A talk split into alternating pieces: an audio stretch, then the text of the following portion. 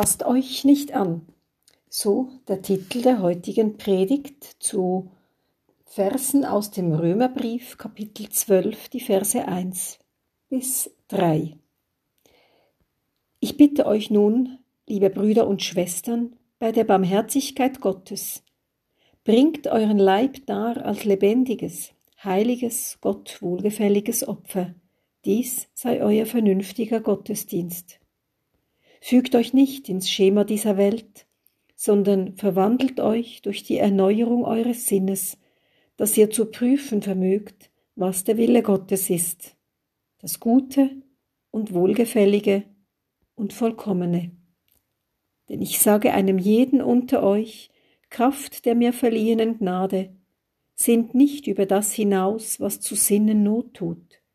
Seid vielmehr auf Besonnenheit bedacht, jede, wie Gott ihm das Maß des Glaubens zugeteilt hat. Soweit die Worte des Apostels Paulus. Wer ein Medizinstudium abschließt und als Arzt oder Ärztin zu arbeiten beginnt, verpflichtet sich, so heißt es in einer modernisierten Form des hippokratischen Eids, sein Leben in den Dienst der Mitmenschlichkeit zu stellen. Er oder sie verpflichtet sich zu helfen, sein Wissen, seine Fähigkeiten zur Verfügung zu stellen, wenn jemand, wo und wann auch immer, auf ärztliche Hilfe angewiesen ist.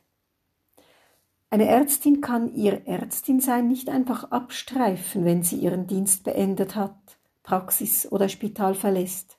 Sie bleibt Ärztin, auch in ihrer Freizeit.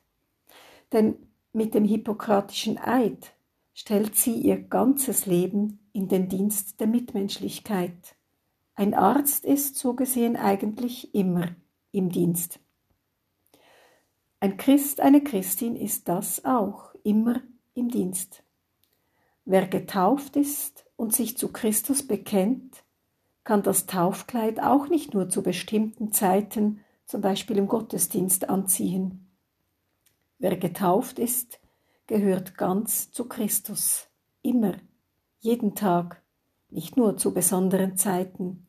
Christ, Christin sind wir immer, nicht nur in der Kirche, sondern auch draußen im Alltag, in der Welt, denn ein Christ ist immer im Dienst. Und damit sind wir bei Paulus, der die Christinnen und Christen in Rom und auch uns genau daran erinnert, wenn er ihnen schreibt, Fügt euch nicht ins Schema dieser Welt. Passt euch nicht einfach an, sondern prüft immer wieder neu, was Gottes Willen entspricht und was nicht. Was für eine Herausforderung. Denn wenn wir das ernst nehmen und uns nicht anpassen, dann können wir nicht einfach mit dem Mainstream mitschwimmen nach dem Motto, die Mehrheit wird sich schon nicht irren. Wenn wir Paulus Mahnung ernst nehmen, dann bleibt uns nichts anderes übrig, als ab und zu auch mal gegen den Strom zu schwimmen. Das ist natürlich anstrengender, als sich einfach mit dem Strom treiben zu lassen.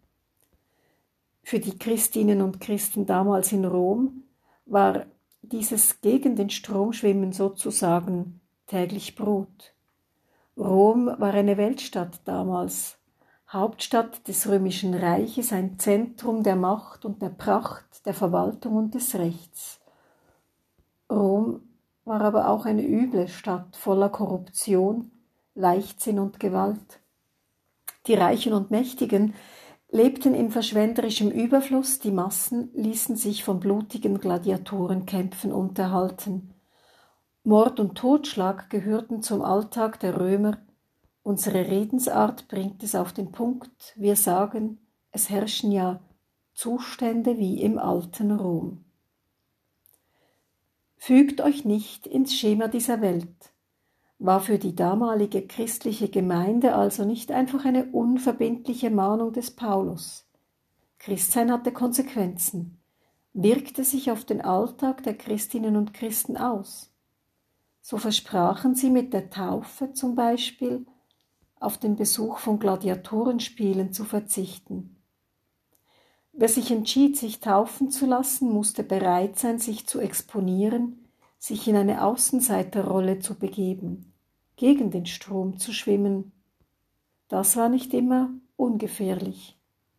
Doch sich ins Schema dieser Welt zu fügen, sich anzupassen, mit dem Mainstream mitzuschwimmen, das hätte bedeutet, sich gegen Christus zu stellen. Fügt euch nicht ins Schema dieser Welt, passt euch nicht einfach an.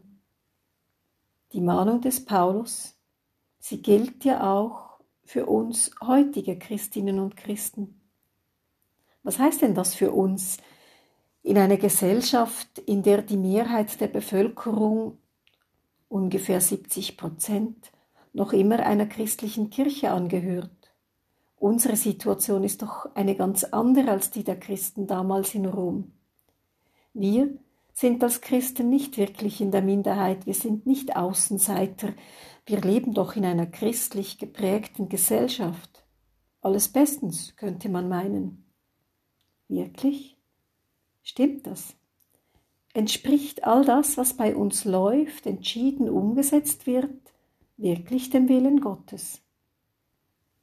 Auch in einer christlichen Gesellschaft ist es nicht so, dass die Mehrheit einfach recht hat und alles, was geschieht, in Gottes Augen gut, wohlgefällig und vollkommen ist.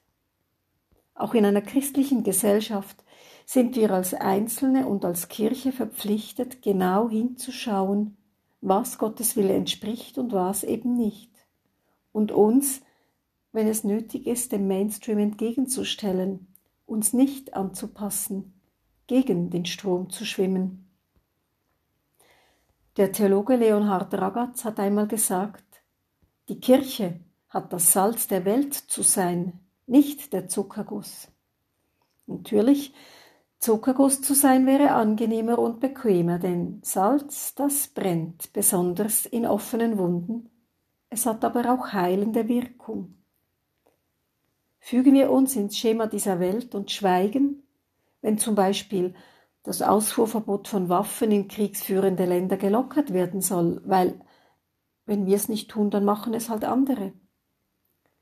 Fügen wir uns ins Schema dieser Welt und schweigen, wenn aus wirtschaftlichen Gründen Dinge gemacht werden dürfen, die die Umwelt schädigen. Fügen wir uns ins Schema dieser Welt und schweigen, wenn Menschen im Mittelmeer ertrinken und gleichzeitig diejenigen, die sie retten wollen, kriminalisiert und in ihrer Arbeit behindert werden? Fügen wir uns ins Schema dieser Welt oder werden wir zu Salz? Ein Christ ist immer im Dienst. Unser unsichtbares Taufkleid können wir an der Kirchentür nicht einfach abstreifen. Das tragen wir immer, auch im Alltag, um Salz der Erde zu sein. Amen.